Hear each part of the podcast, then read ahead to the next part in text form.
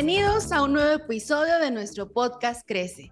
Les damos la más cordial de las bienvenidas y toda nuestra gratitud a ustedes que nos han permitido ser parte de su crecimiento. Estamos en la tercera temporada de Podcast Crece y estamos en el tercer episodio. En este episodio, Emanuel Elizondo nos va a hablar acerca del bautismo. Doctrinas del Cristianismo, episodio El Bautismo con Emanuel Elizondo. Y para quienes, no sepan de Emanuel Elizondo, déjenme contarles que es editor en jefe de Biblias Holman, profesor de teología en NUCLA y predica en la iglesia Nueva Vida en Monterrey. También tiene un doctorado en predicación expositiva en The Master Seminary. Ha escrito en formato novela, lo cual es muy interesante y al final nos va a platicar más de eso. Pero bienvenido, Manuel. Gracias por este episodio con nosotros, el bautismo. Pues muchísimas gracias a ti eh, y a todos tus escuchas de este podcast.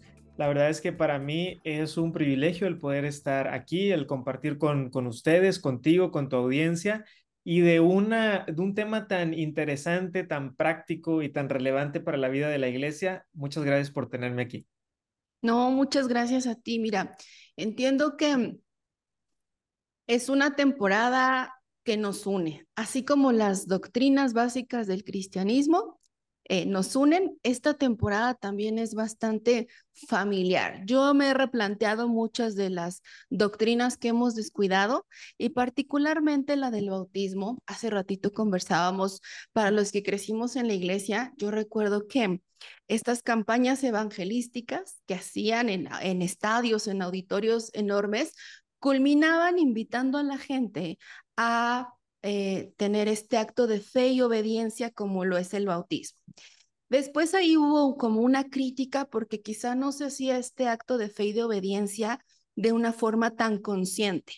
Y recuerdo en otra época en la que incluso eh, en muchas iglesias se ponía un protocolo como tener algunos estudios, algún tiempo en la iglesia para poder practicar este acto de fe y de obediencia. Pero vámonos al principio. Bíblicamente, ¿qué es lo que esto significa para después conversar este fenómeno de la doctrina del bautismo? Digo, no porque la doctrina del fenómeno sea un bautismo, sino porque todo lo que sucede en el cristianismo en sí es un fenómeno que nos ocupa entender, ¿no? Porque estamos en el corazón de la iglesia. Así es. Fíjate, este, Paula, que una de las cosas que nos une como cristianos evangélicos es que creemos que el bautismo no lo hacemos solamente para, para palomear un requisito, es decir, ah, bueno, pues me tengo que bautizar, pues bueno, lo voy a hacer. Tampoco es que queramos ganarnos puntos con Dios, como si el favor de Dios eh, no se nos diera en Cristo, es decir, eh, esa es nuestra realidad, es que el favor de Dios lo obtenemos por medio de Jesucristo, por medio de su obra, por medio de la fe en Él. Entonces no es que queremos ganarnos ahí algunos puntos para ver si Dios está más feliz con nosotros, no, sino que más bien el bautismo es esta señal externa de una realidad interna. Es decir, es una demostración que hacemos públicamente de lo que Dios está haciendo en nuestro corazón. Y en ese sentido tiene una gran relevancia para nosotros el, el, el, bautismo como esta ordenanza. Y quisiera recordarles a, a nuestros escuchas y aquellos que están viendo también este, este podcast, que nuestro Señor Jesucristo dio esta instrucción. Es decir, esta no es una invención que un día, ¿verdad? La iglesia digo, oye, ¿sabes qué? Tengo una muy buena idea, vamos a bautizarnos. No, sino que viene de Jesucristo mismo, ahí en Mateo 28, 18, que dice, Toda potestad me es dada en el cielo y en la tierra, por tanto, id y haced discípulos a todas las naciones. ¿Cómo? ¿Cómo hemos de hacer estos discípulos? Bautizándolos en el nombre del Padre y del Hijo y del Espíritu Santo y enseñándoles que guarden todas las cosas que os he mandado. Entonces, Cristo quiere que hagamos discípulos.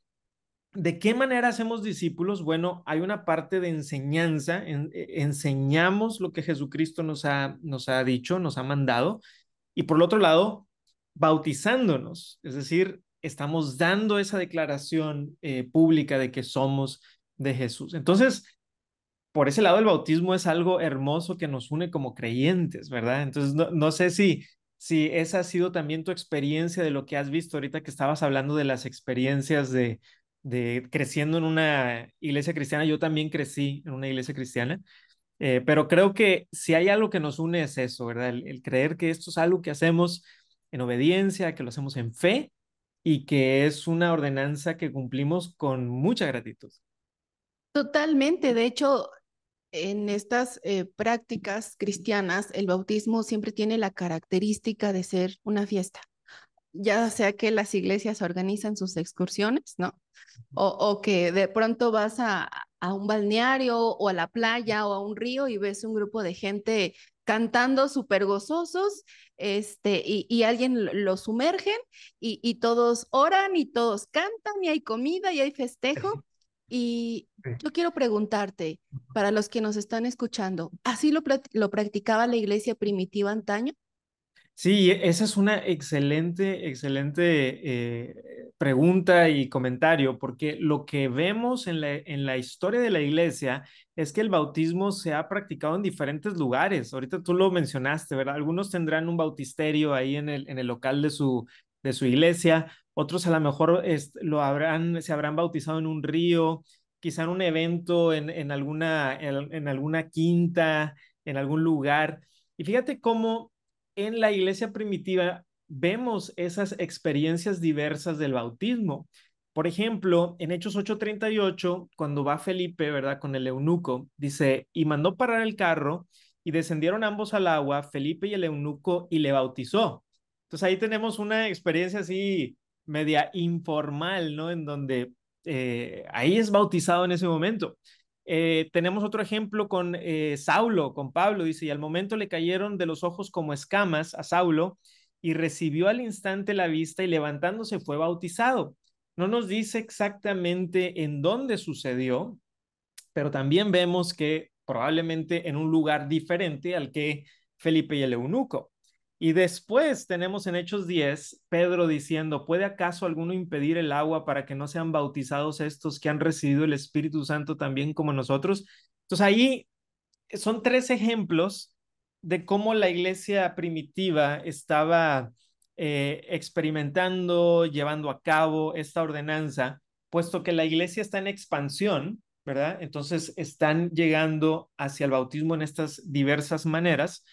Y otra cosa que creo que es importante es que sepamos que la iglesia de Jesucristo, puesto que es una iglesia eh, mundial, ¿verdad? En, todo el mundo, entonces, por lo mismo, quizá la manera en que nosotros llevamos a cabo el bautismo aquí en México, y a lo mejor en África, o a lo mejor en un, en un país en donde eh, está siempre congelado, ¿verdad? Y el helado no será exactamente igual.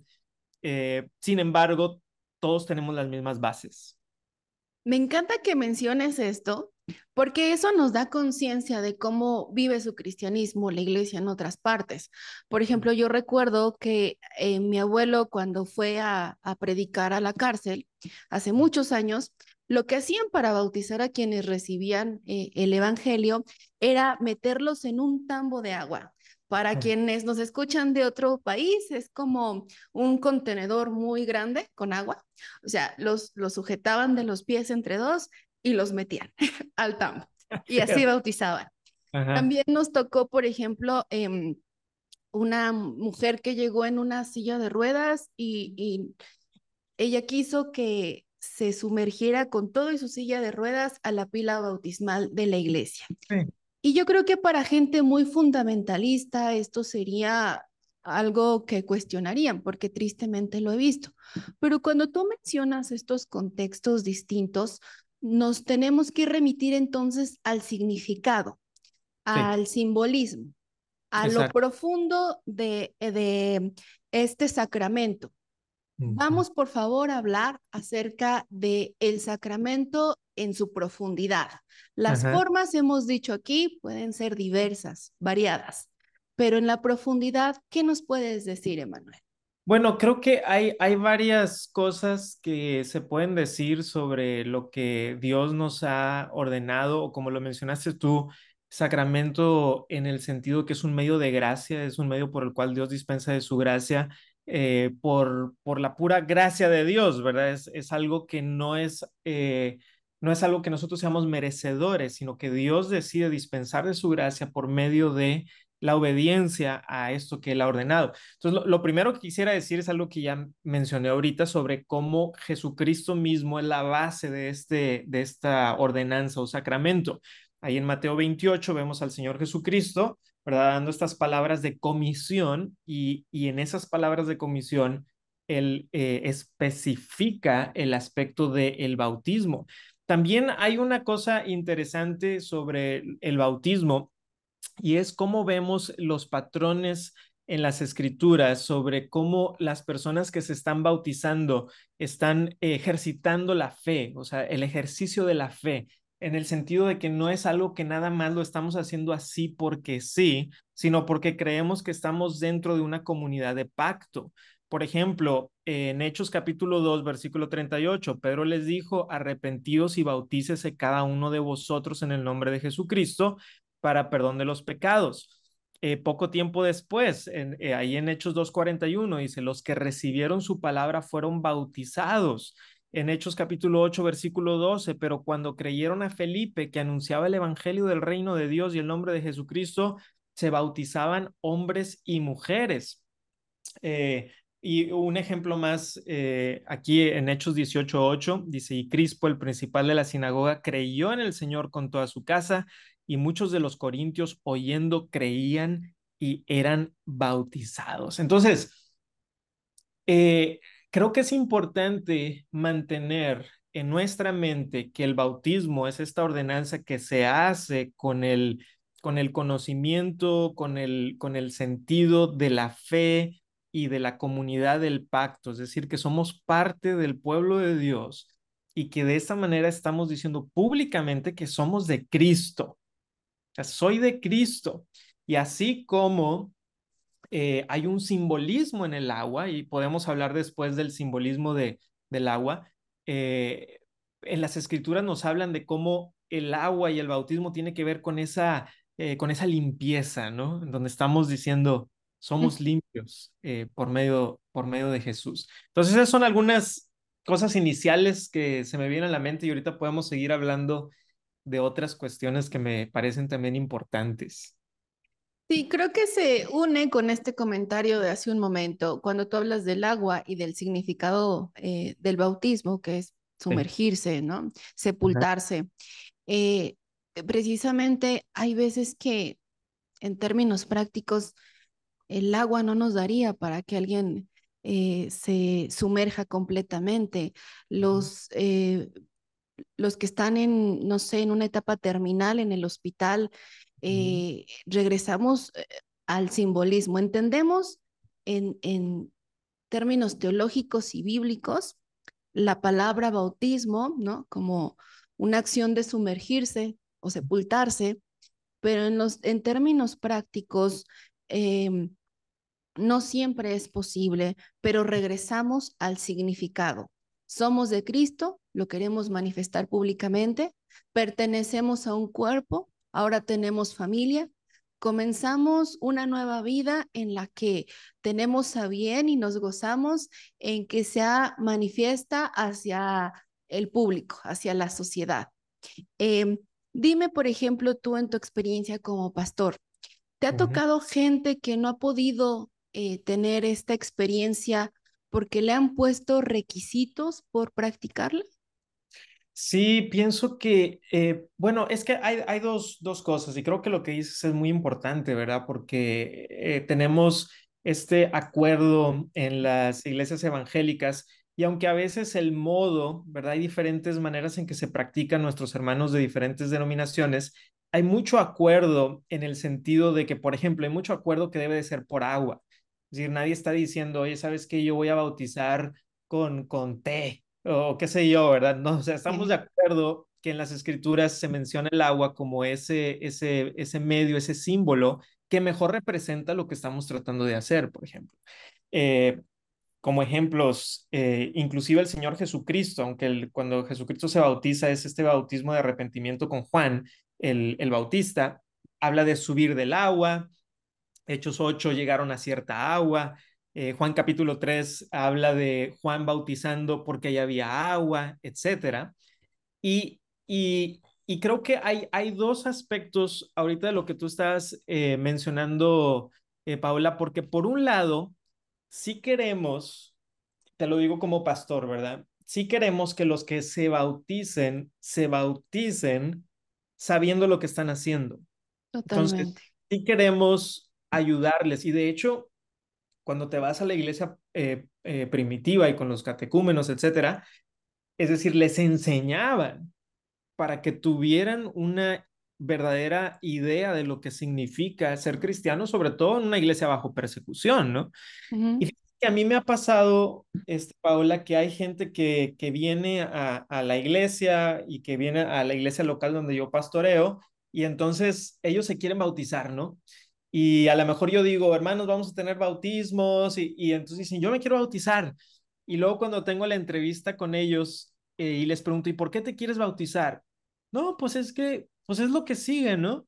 Eh, O que nunca lo he hecho. Eh, y bueno, eso no queremos que nada más sea porque sí, sí queremos que sepan, ¿no? Y decirles, estas son las razones. Pero por el otro lado, a veces podemos ser tan requisitosos eh, y decir, no, no, no, esto es la manera y sin, que luego nadie se puede bautizar, ¿no?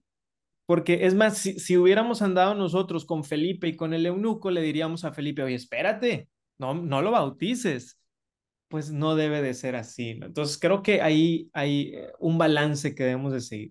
Bien, y por ejemplo, cuando el pastor ¿no? tiene a bien hacer esta conciencia, pero no ser alguien que más que eh, alentarlos, los, los aleja, podemos entonces decir que seguimos cumpliendo o seguimos eh, preservando los sacramentos. Pero también yo quisiera saber, em, hay una moda de pelear en Facebook por temas que no son tan importantes. Yo he visto muchos cristianos peleando en Facebook en el tema del bautismo, porque nuestros hermanos eh, presbiterianos o nuestros hermanos metodistas tienen a bien bautizar a sus bebés. Ellos se justifican diciendo que por supuesto que es un tema debatible, ya que es una doctrina básica del cristianismo. Pero me gustaría que conversáramos a manera de que, más que irnos de un lado o del otro, pudiéramos transmitir este sentido de unidad, de una vez más recordar el propósito y entender que no es tan malo en cuanto a que tienen toda una doctrina del paidobautismo. El, paido, el paidobautismo es eh, bautizar a, a, sus bebés. Y cuando le entendemos, no con nuestros ojos doctrinales con los que nacimos, sino desde un sentido teológico podemos eh, encontrar ¿no? una justificación nos guste o no, lo practiquemos o no, podemos encontrar una justificación. Pero a ti, ¿cómo te ha tocado este tema en redes sociales? ¿Te ha tocado algún comentario? ¿Te ha tocado mediar estas opiniones? ¿Cómo te ha ido en ese tema? Bueno, definitivamente, ¿verdad? En, en, redes sociales eh, se polarizan los creyentes a veces por cuestiones como estas sobre el bautismo yo tuve la, la, fortuna de estudiar en un seminario con presbiterianos, con luteranos, con bautistas y tener profesores que eran tanto bautistas como eh, presbiterianos. Y eso me ayudó, ¿verdad?, a centrarme en las doctrinas fundamentales de la fe cristiana y que veamos que tenemos mucho acuerdo incluso en doctrina como el bautismo. Ahora, eh, creo que a veces se representan mal las posiciones el que es credo bautista, y en este caso yo, yo también siéndolo, eh, ve el paedobautismo y lo representa mal, ¿no? Pero algunos de mis teólogos eh, favoritos y que más han impactado mi vida son presbiterianos, precisamente. Entonces, eh, cuando el, el, presbiteriano ve este bautismo como, como esa señal de la entrada en el pacto, ¿no? No, no está diciendo que al bautizar al niño ya se salvó, ¿no? Sino que está diciendo, no, es ahora parte de la familia de Dios es parte de, eh, ha recibido la señal del pacto.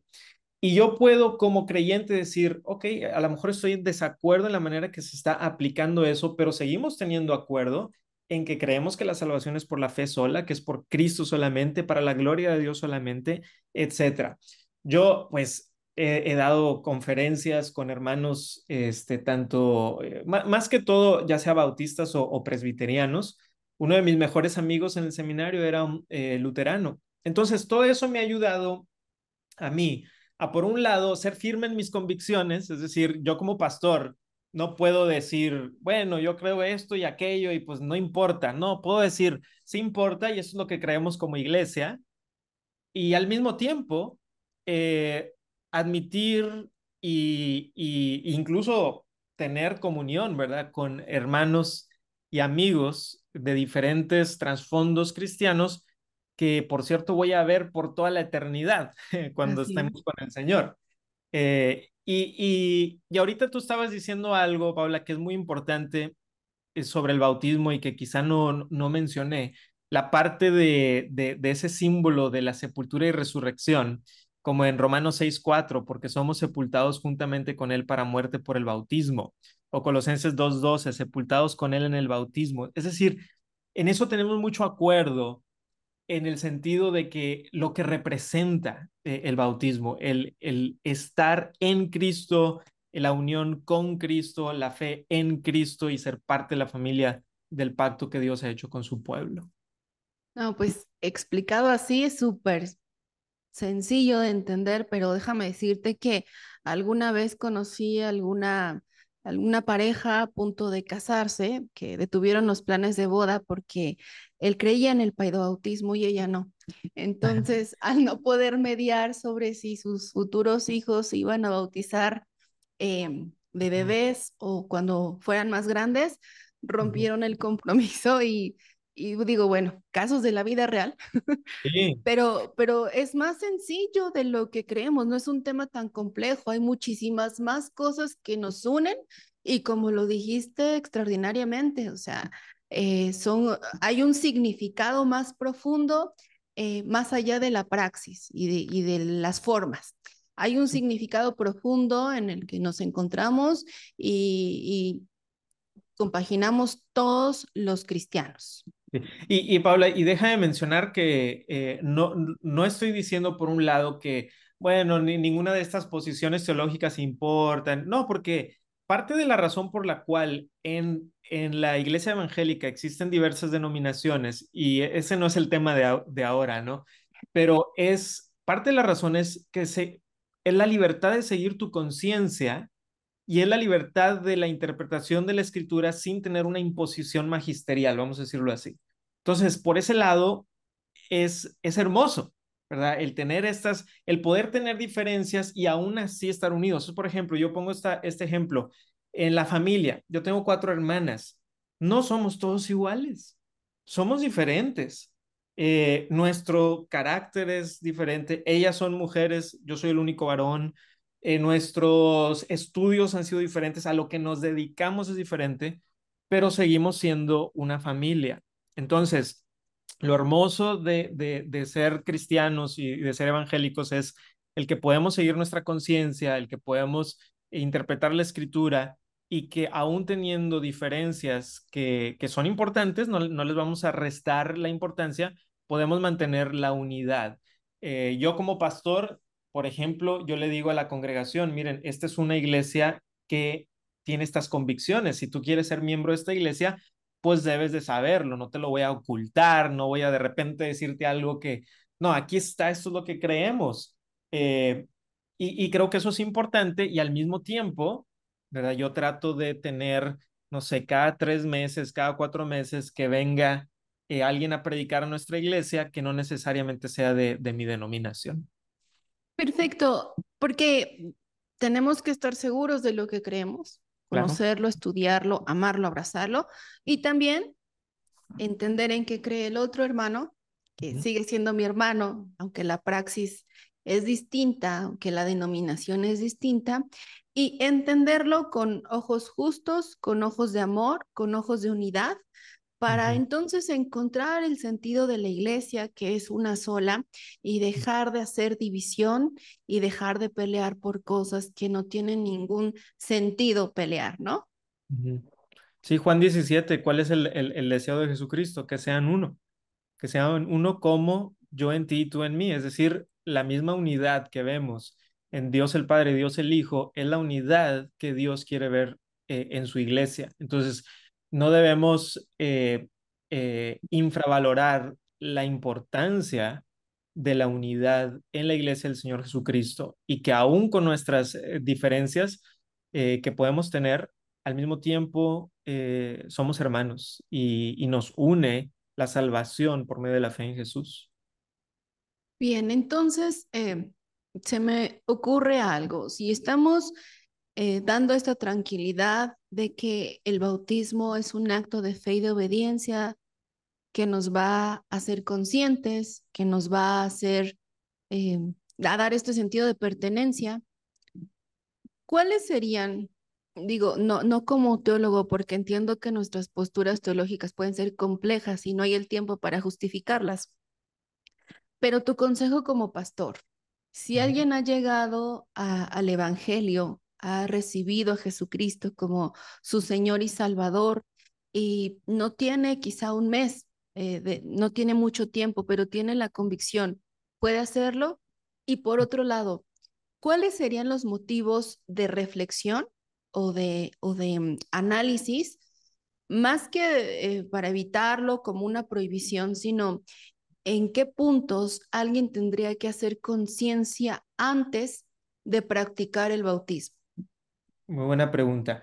Eh, eh, creo que es importante saber que, como tú lo mencionaste, diferentes iglesias locales tendrán convicciones variadas de esta pregunta y creo que debemos de respetarnos, ¿verdad? Como iglesias locales. Claro. Les voy a decir eh, cuál es la experiencia mía como pastor de vida nueva eh, acá en la ciudad de Monterrey. Y es que cuando una persona viene y se quiere bautizar, eh, para mí no, no, si, si me dijera, eh, yo vine a Cristo hace un mes, no le diría, ah, no, no, no, no, es hasta que papá, pa. No, lo que haría es sentarme con esa persona. Eso es lo que haría. Me sentaría con esa persona.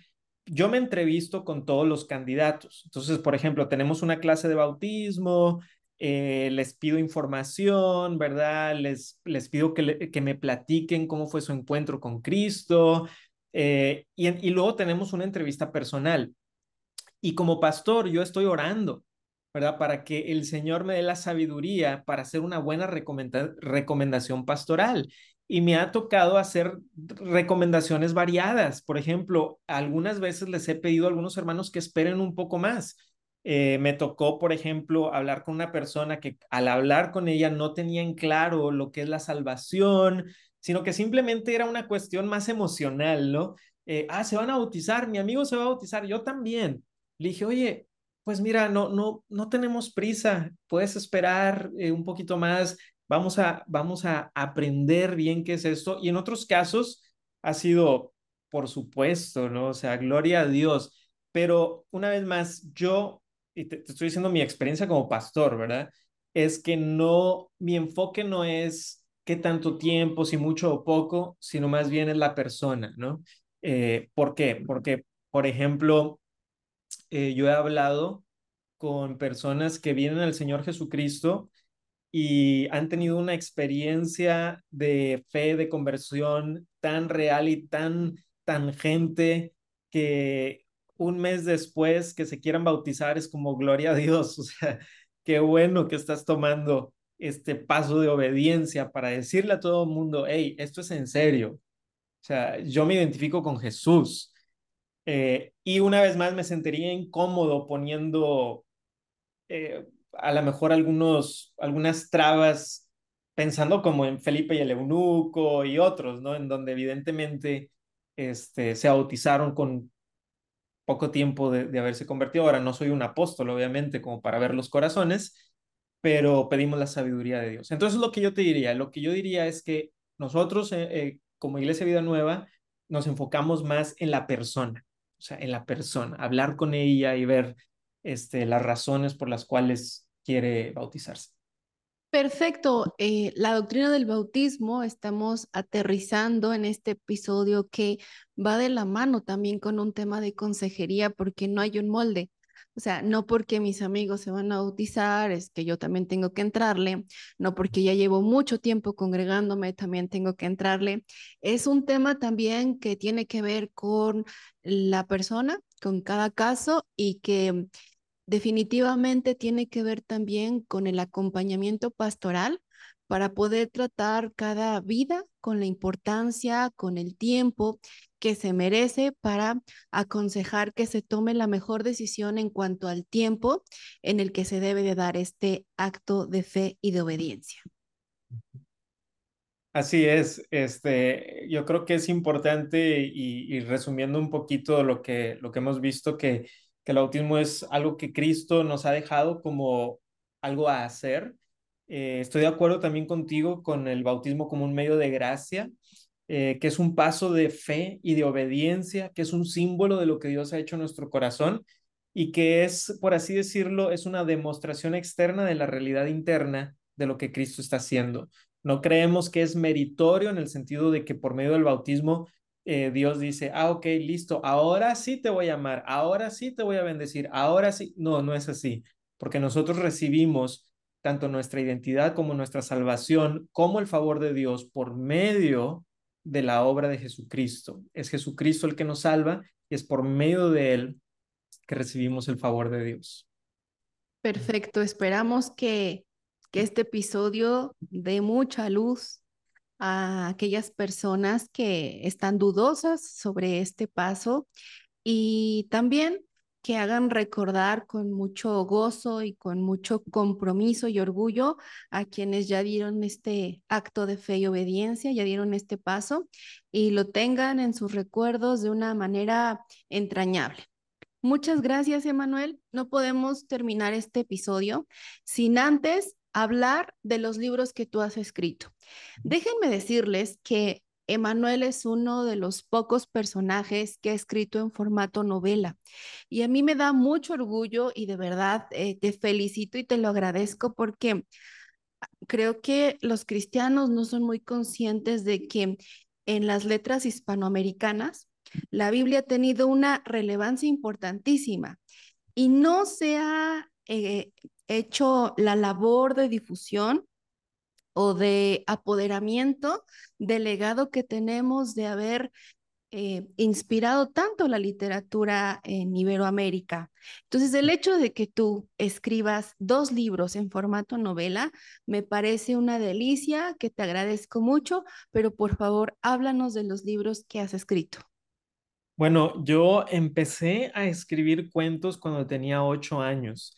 Eh, y todo surgió a raíz de que yo leí una novela que me gustó mucho, La isla del tesoro de Robert Louis Stevenson, y al mismo tiempo unos compañeros de la escuela empezaron a escribir cuentos y yo dije, como que relacioné y dije, a ver, aquí hay algo que me encanta, que es leer, pero alguien tuvo que haber eh, estado escribiendo esta novela.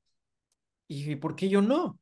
Y entonces empecé a escribir a los ocho años con eh, dándome cuenta que es muy difícil escribir algo que la gente quiera leer, porque nadie quería leer mis cuentos.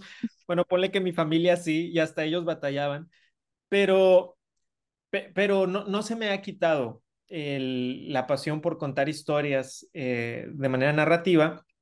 He estado escribiendo desde que tengo esa memoria a los ocho años, no he dejado de escribir y los dos libros de novela que he publicado con Brodman y Holman, la editorial BH, eh, es primero Cornelius. Cornelius es una, eh, una novelización de la vida de Cornelio, eh, que sale en el libro de los Hechos, en donde trato de transportar al lector a la Judea del primer siglo, también que sepa un poco de la cultura judía, pero también de la cultura romana, y es una exploración sobre lo que es la redención y el perdón que hay en Jesús. Mi segunda novela se llama Un resplandor en las tinieblas, que sale ahora en noviembre 15 eh, de, este mismo año. Y esta es una novela, eh, también es de ficción, que sucede en un monasterio del siglo XVI, en donde un personaje que se llama Jerónimo empieza a leer eh, algunas, algunos escritos de lo que en aquel tiempo llamaban la herejía luterana. Y por medio de eso empieza a despertar algunas verdades del Evangelio. Es una novela de misterio, Es una novela de mucha, mucho drama, mucha emoción y que al final también nos llama a reflexionar sobre qué estaríamos nosotros dispuestos a hacer por la verdad del Evangelio. Entonces, esas son las dos novelas que he publicado con Holman. Espero que, sean de bendición y estoy de acuerdo contigo. Eh, es trágico que los eh, creyentes hispanos no leamos más novela eh, de, de, ficción, porque Dios es un Dios de imaginación. Nuestro Señor Jesucristo enseñaba por medio de parábolas, los profetas escribientes enseñaban también por medio del lenguaje imaginativo, y por qué nosotros no lo haríamos también. Así es. Muchísimas gracias, Emanuel, por, por este episodio. Eh, nos sentimos muy cómodos platicando de un tema que es tan importante, pero eh, en palabras tan sencillas. Esperamos que les sea de mucha utilidad Gracias por permitirnos seguir siendo parte de su crecimiento. Gracias por ser parte de la comunidad Crece. Por favor, compartan estos episodios que estoy segura que les va a servir a todas las personas jóvenes en la fe o ya cristianos de muchos años porque igual es reflexivo. Y por favor estén pendientes de los próximos episodios. Muchas gracias por estar con nosotros. Gracias, Emanuel, y nos vemos en un próximo episodio de Podcast Crece.